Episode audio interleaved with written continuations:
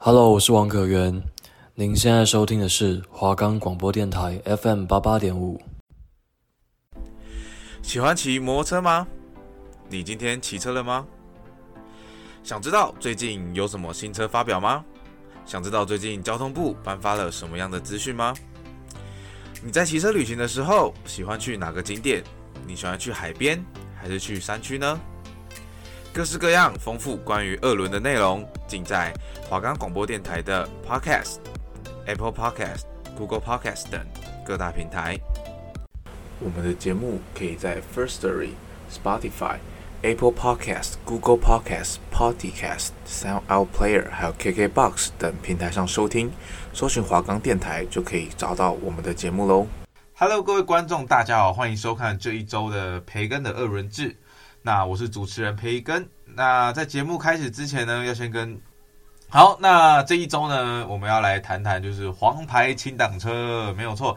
我相信在于某一个追风少年里面啊，呃，十八岁刚买的速克达，想必是不能就是呃再勾起大家热血的那种感觉了。所以很多人啊，在考到大型重机机车驾照之后呢，就会纷纷的去购买黄牌轻档车。黄牌轻档车有几个特点哦，第一个就是它的价格便宜，通常二十几万，甚至二手的只要十几万就有了。那第二个就是它的动力，相对来讲对于新手就是好操作。黄牌基本上没有什么动力，呃呃，我不能这样讲啦，就是对于没有骑过红牌的人来讲，黄牌的动力是够的。那就是相对来讲的话，黄牌的动力很好上手。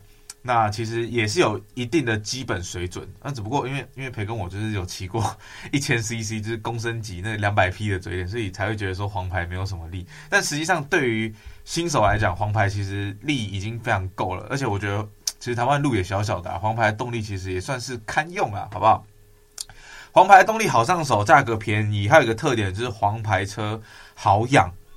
因为它价格便宜嘛，所以它的叫料啊，什么保养也相对来讲一定是比较便宜的。那轮胎尺寸也比较小，所以轮胎也会比较便宜。那通常黄牌车通常，呃，不是单缸就是双缸，很少会做到四缸的黄牌车。呃，直列四缸的黄牌车，我记得我听过就是有 CB 四百啦，就是旧的 Honda 做 CB 四百，它是一台黄牌的四缸车。那双缸跟单缸的车子。比较像是黄牌比较常有的，就是现在新出的车子比较常有的，像是呃 Duke 三九零，它所有的引擎就是单缸。那 CB 三百啊，它使用的引擎也是单缸。那单缸车它只要换机油，只要换一罐就好，所以它换机油就变得很便宜嘛。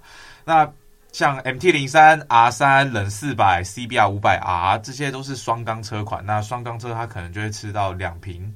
或者是一点多瓶的机油，呃，理论上来讲，保养会稍微稍微贵一点点，那只是理论上来讲啊，不代表就是百分之百确定。那总而言之呢，你比起那些六百、一千的排气量的大型重机来讲，黄牌车它的保养真的是相对来讲真的便宜很多。那其实基本上就是比一般的白牌速克达还要再贵一点点而已啦。那当然，就是保养贵不贵，还是要看自己本身的骑车习惯啊，还有骑车会不会常常骑长途的。如果你常常骑长途的，那自然来讲，那个什么轮胎啦、机油的消耗就比较大嘛，对不对？好啦，那我们就废话不多说啦。我们今天主要的环绕会环绕在 R 三啊，雅马哈的 YDF R 三跟 Ninja 四百，Kawasaki 的，还有 Honda 的 CBR 五百啊这三台车呢，可以说是呃现在黄牌极具。非常热门的有壳车款，什么叫有壳车款？就是分有壳无壳嘛。无壳就是街车，有壳就是仿赛、街跑、旅跑，这个被称之为有壳。通常黄牌车还不太会去做旅跑车啦，旅跑车通常就是大 CC 数，像海亚普萨准那种比较大 CC 数、比较大型的，才会比较像才能被称作旅跑车啦，因为他们真的可以拿去旅行、来露营。那种摩托车真的就比较大台。那街跑呢，相对来讲就是。有点像街车跟仿赛的融合，还有街车的骑姿、仿赛的外观。对于新手来讲的话，你想要耍帅的话，其实真的算是比较好的一个车款啊。那呃，如果各位有骑过有壳车的话，会发现说，其实如果你在高速行驶下的话，如果你有老刘照的话，其实哎，骑乘长期骑乘下会比较舒适，你才不用一直撞风嘛，好不好？好，那现在就是首先我们就先来讲，OK，我们卖很好的 R 三。好，那 R3 呢？各位应该都查过看过它的外观啊。如果没有看过的话，也可以去手机上面查一下嘛。那 R3 呢？它外观就是继承 RDNA 嘛。那所谓的 RDNA 就是雅马哈的仿赛车系有的就是外观设计，像是 R1、R6、R3、R15。那 RDNA 这个 R 系家族呢，就只有 R3 是做街跑，像是 R1、R6、R15，他们都是做。防晒，尤其是 R 六跟 R one，他们的设计是纯防晒。培根我骑过一次 R 六，R 六的那个真的是骑起来真的很趴，然后很酸，整整个人趴着骑真的很累，所以 R 六真的超累的。好了，偏题了，我们今天主要是要介绍 R 三嘛，对不对？那 R 三培根其实我没有骑过 R 三，但我骑过 R 五，R 五其实基本上就是算是 R 三的小老弟，他们的外观几乎都一样，他们就只有引擎不一样而已。好，那 R 三呢？它的车头有一个 M 型的导风口，那这个导风口想必就是为了空气力学做设计的啊。那当然，这个导风口不可能像 R 六跟 R 万那样，就是有做那么比较完整的空气力学，比较偏赛道区用。这个 R 三就还好，它这个导风口就只有一咪咪的，就是空气力学啦，好不好？那全车系搭载 LED 头灯，这个都是。非常正常的嘛，就是黄牌车，你现在没有 LED 头灯，谁要买你的车，对不对？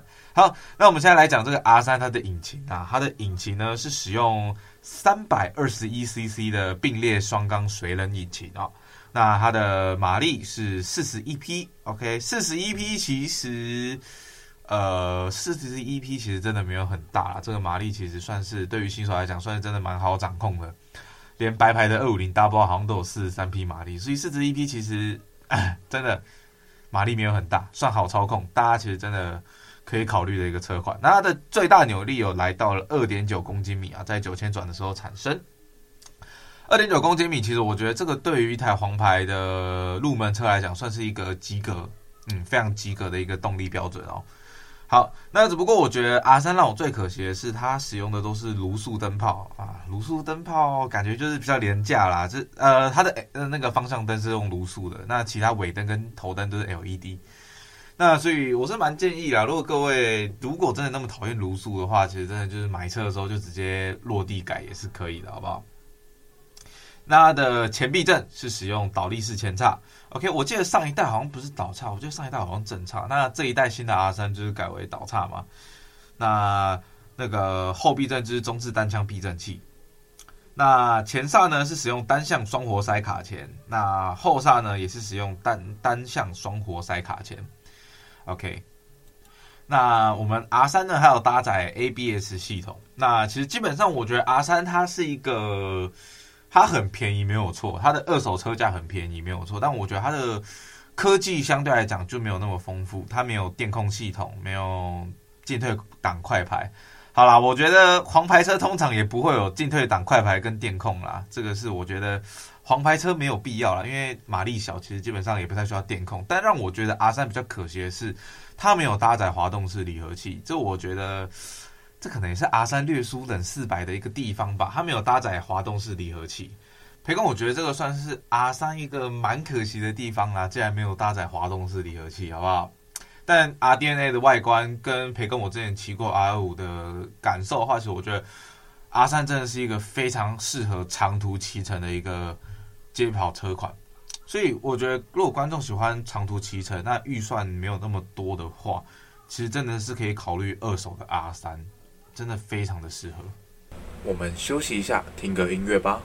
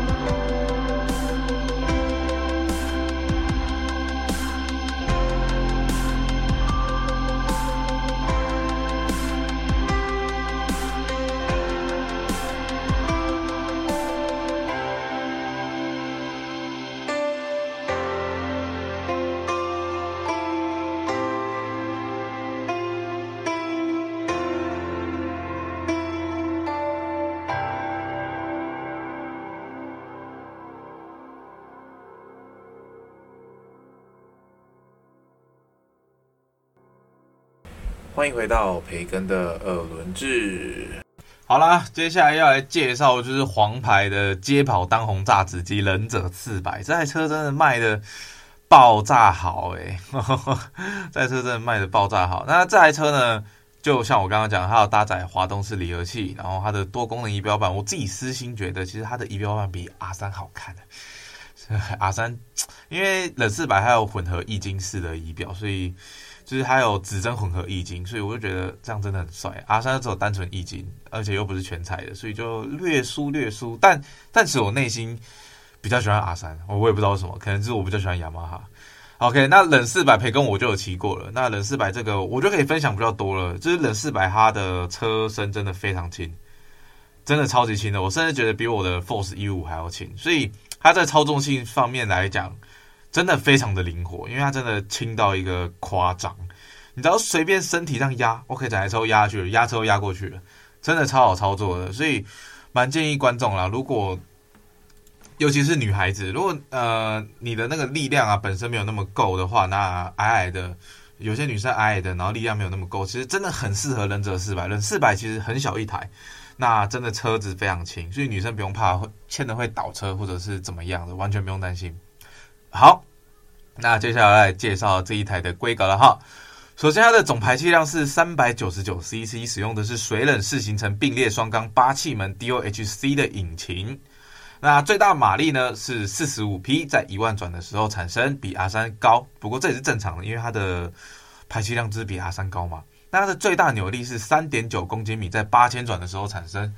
所以如果论动力来讲的话，冷四百一定是高于 R 三的，这点完全没有任何的意义。第一个，它排气量大，扭力大，马力也比较大，然后车子又很轻，所以基本上来讲，冷四百它在于动力操作表现，如果你是论直线大直线的话，冷四百一定会赢 R 三。但是如果我今天到赛道，今天到弯道的话，就不一定了。OK，就真的不一定了。大直线来讲，只要是比尾数的冷四百一定会赢啊。那阿三只不过阿三的粉丝不要生气，就是阿三有一点是赢冷四百的，就是阿三是用倒叉金筷子倒叉比较帅，我们冷四百还是正叉。只不过因为冷四百太轻了，所以别跟我那时候在骑冷四百的时候，我就觉得说，哎呀，冷四百好像也不需要倒叉，也有不错的悬吊表现，这点也算是我有吓到一个地方。好。那它的前刹车呢，是使用双活塞卡钳，三百一十 millimeter 的浮动碟盘，哦，它是浮碟哦。那它的后刹车呢，是使用双活塞卡钳，二百二十 mmeter 的固定碟盘，哇，它前轮是使用浮动碟哦，那真的真的很敢给。那它的后悬吊呢，是使用。五段预载可调的，哇、这个预载可调前叉后避震啊，这个后避震也是赢阿三 阿三真的要加油了，好不好？好，那它的装备重量是一百六十八公斤，OK，那这边官网贴建议售价，其实售价都差不多，那冷四百售价稍微贵一点，我记得 R 三好像是二十七万左右，那冷四百它二十九万。OK，实际售价是二十八万八啦，那就等于是二十九万嘛，办到好就要二十九万。忍四百稍微贵一点啊，但是相对来讲，它的配备或者是一些东西真的比较丰富。但我觉得，如果你论战斗的话，我觉得 R 三真的比较赚战斗。就是我骑 R 五的经验下来，我觉得 R 三真的比较赚战斗。好，我这边提醒观众一下，很多观众会说啊，你只有骑 R 五，你没有骑过 R 三，你怎么可以评价 R 三？那其实。R 三跟 R 五，他们两个基本上骑乘三角、车架什么通通都一样，就只有引擎不一样，他们的差异性极小，所以我才会拿 R 二五的骑乘经验，然后来讲 R 三。所以我觉得论战斗感、论沙弯的话，我其实私心觉得 R 三真的比较厉害，但是论动力表现。我觉得真的是冷四百比较厉害，所以我觉得就各取所需啦，没有说什么绝对的冷四百一定赢 R 三，或者是 R 三一定赢冷四百。我觉得这种东西没有绝对的，好不好？好啦，接下来要来讲我们最后一个车款啦，CBR 五百 R。那五百啊先跟大家破题啦，五百啊也是这三台车里面最贵的一台了，好不好？本田呐，本田。只不过五百啊。你听五百这个字就知道它的排气量是最高的嘛，一下三百，一下四百，那现在最后一个这个五百，它的力量一定是最大的，OK，所以车子最贵啊也是正常的。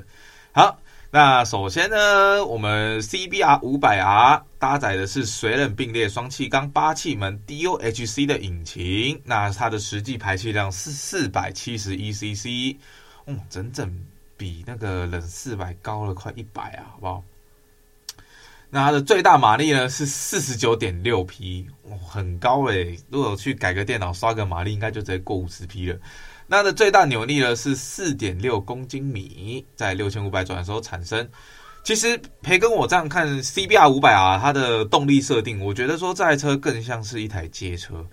呃，因为理论上仿赛的话，通常是万转的时候扭力才会爆炸，或者是九千转、八千转。但这一台车它的最大扭力在在六千五百转的时候爆，最大马力是在八千五百转的时候爆，所以我就觉得说。哎呀，这台车真的是，真的是街车啊！这台车真的是街车。那我觉得五百 R 它的外观是我觉得这三台里面最漂亮的一台。五百 R 真的很漂亮，我觉得本田设计车子的风格就是真的相当厉害，相当厉害。本田设计的车子很耐看呢，它或许不会让你觉得说它的外观最前卫或者是最怎样，但是我觉得本田它有一股呃内敛的成熟的一种。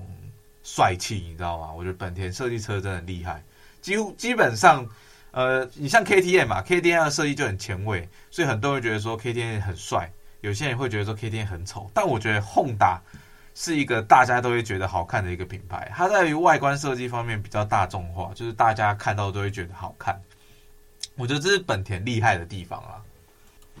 好了，以上就是大概就是简单的一些规格介绍。那冷四百的话，我或许真的比较能跟大家多聊，因为冷四百真的是我有实际接触过的一台挡车。你像五百啊跟 R 三都算是我实际上没有去骑的车子，觉得有点小可惜啦。好了，那。讲了那么多呢，我们这个单元呢、啊、也差不多告一个段落结束了哈。那各位有没有心中到底有没有想要买哪一台车？大家有没有想？还是大家其实就是也只是看看而已，就是偶尔租车去玩就好了。因为毕竟买车也是一个呃贷款也是有压力嘛，除非你很有钱。OK，盘子 OK。好，那接下来呢要来跟大家的分享我们节目后半段了。我们节目后半段就是要来分享大型重机考照这件事情啦。好，那培根我前阵子有去考大型重机考照啊，也不是说前阵子啊，其实也是有一段时间的啦，好不好？那这次节目要来跟大家来分享一下大型重机考试到底是什么样的一个东西，到底简不简单，到底难不难？好，那我先说啦，我去的是泰山的某某某驾训班啦，因为我们节目不能打广告嘛，对不对？所以我们就这样讲，某某某驾训班评价还不错，在辅大旁边，OK，这个应该很明显了，好不好？五颗星，大家 Google 评价五颗星，超厉害。好，那首先呢，呃，驾训班总共重机考照有七天嘛，你要去上七天的重机重机驾训班课程。那费用呢，大概都是落在六千到七千之间，通常不会到七千呐，通常会在六千五啦。OK，通常应该会在六千五到五千五之间。OK，我改一下，因为我之前去问过几家他们的一些。就是那个价钱啦，他们的价钱就是大概落在那里。好，那我就先来讲。呃，首先驾训班你要先挑，就是你要挑至少你要有空的时间，你再去报名。你像培根我去报名那间驾训班，不能翘课，他的术科不能翘课，你七天你都要全到。你像那种压力就很大，你就是不能迟到。然后我就啊，我有几天不想来，所以。我知道有些人工作，所以可能比较忙，所以可能比较没有办法七天全到。所以你们那时候在问驾训班的时候，可能就要去选不能翘课的驾训班，不然的话，真的真的会比较麻烦啊。像培根我就选到一间不能翘课的驾训班，就真的蛮累的。虽然说他不能翘课啦，但同时好处就是这间驾训班他真的蛮用心在教的，真的是一个一个细节去教。那只不过因为我本身就有在骑挡车，所以那时候我去考照的时候，基本上。对我来说都很容易啦，就是要去绕锥，啊，我没有绕锥，不好意思，就是要去绕场地啦，就是我觉得都很简单。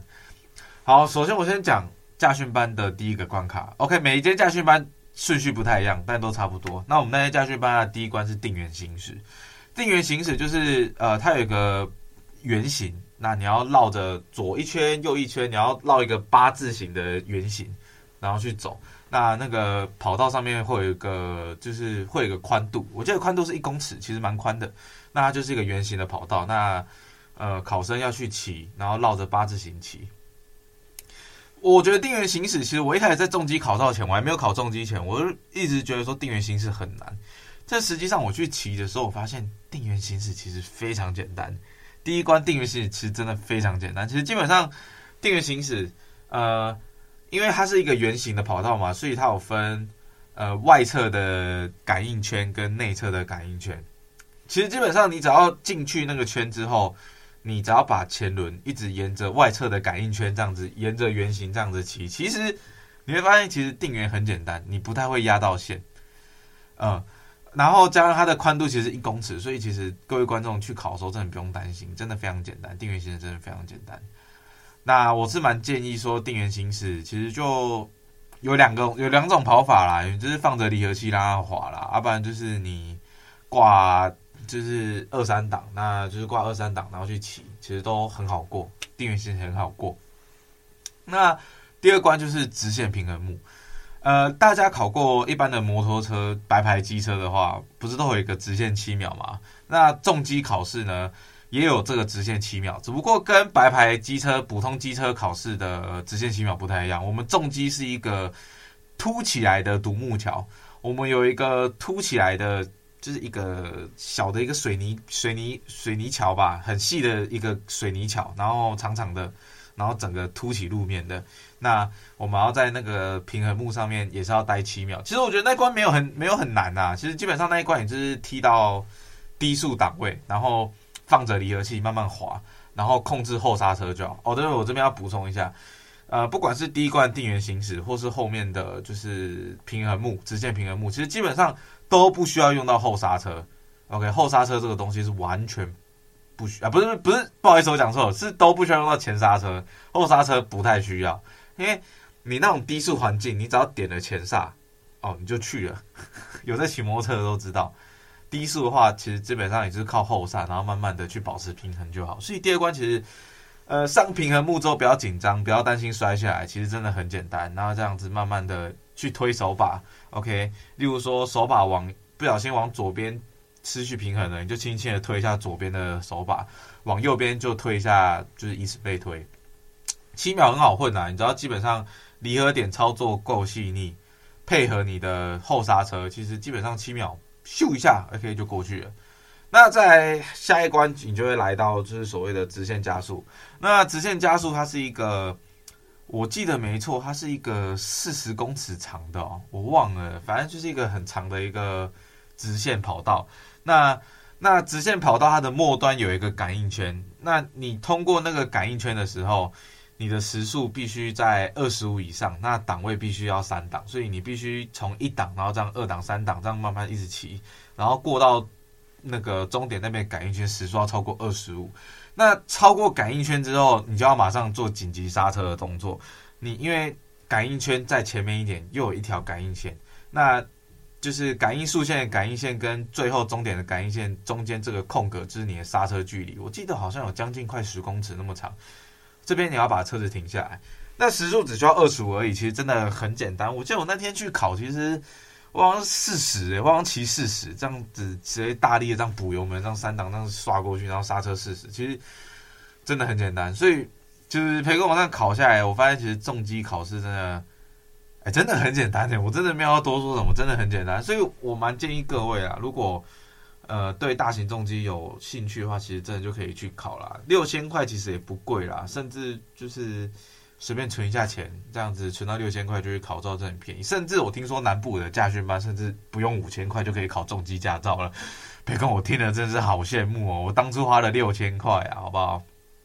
好啦，很快的又到我们节目的尾声啦。培根，我要来跟大家来就是预告一下，我们下周有哪一些劲爆的内容要跟大家分享。那首先下周我会介绍 Honda。就是台湾本田在于台南的店，就是有新开店嘛，我会介绍一下，就是新开幕的店里面，哎，到底有哪些东西？顺便介绍一下 Honda 这个品牌。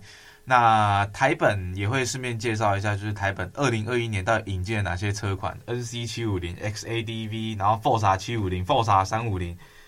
Go Win，还有 CBR 五百 R 跟 CBR 六零 R 这些很多车子嘛，还有那个 Rebel 系列嘛，培根我会在下周介绍非常多的类似这样子的车子。那下周还有一个比较希望大家可以期待的啦，就是下周培根我会跟大家分享，就是前年 OK 培根骑机车上五岭的一些经验故事。大家知道五岭吗？合欢山，合欢山的五岭，五岭它是。位于合欢山，那它的海拔三千多公里，它是台湾公路的最高顶点。什么是台湾公路的最高顶点？就是你汽车、你摩托车、你脚踏车，呃，应该没有脚踏车，你汽车、你摩托车能上的最高顶点，在台湾你能上的海拔最高顶点就是五岭。所以那个对于摩托车骑士来讲，那算是一个目标啦。那培根我会分享，所以啊，就是我们那时候。公武岭的故事，OK，仅供大家参考，希望大家可以稍微期待一下啦，好不好？好，那最后节目还要跟大家来提醒一下，本周日培根会参加就是光阳 KRV 的试乘啊，KRV 一八零应该算是现在蛮多观众会想要买的车款吧。所以说下周的话，培根我如果有时间的话，应该也会介绍一下说 KRV 它的实际骑乘感受，还有这台车到底值不值得买。那这台车跟 DRG 还有 Force 还有 S Max。比较起来又是如何？我觉得这个东西我会在下周一跟大家揭晓啦，希望大家可以期待一下。其实培根我也还蛮期待，因为 KRV 一八零虽然说它的动力就是 就是白牌速克达，但是它的操作、它的传动、它的一些新科技，还加了 TCS 这些东西，其实培根我就还蛮感兴趣的，因为毕竟就是呃把那么多大车的科技下放到小车骑起来，到底是什么样的感觉？这让我真的是非常的期待又兴奋啊，好不好？好了，那今天的节目就先到这边了。我感谢大家这一周的收看，那我们下周再见，各位观众，拜拜。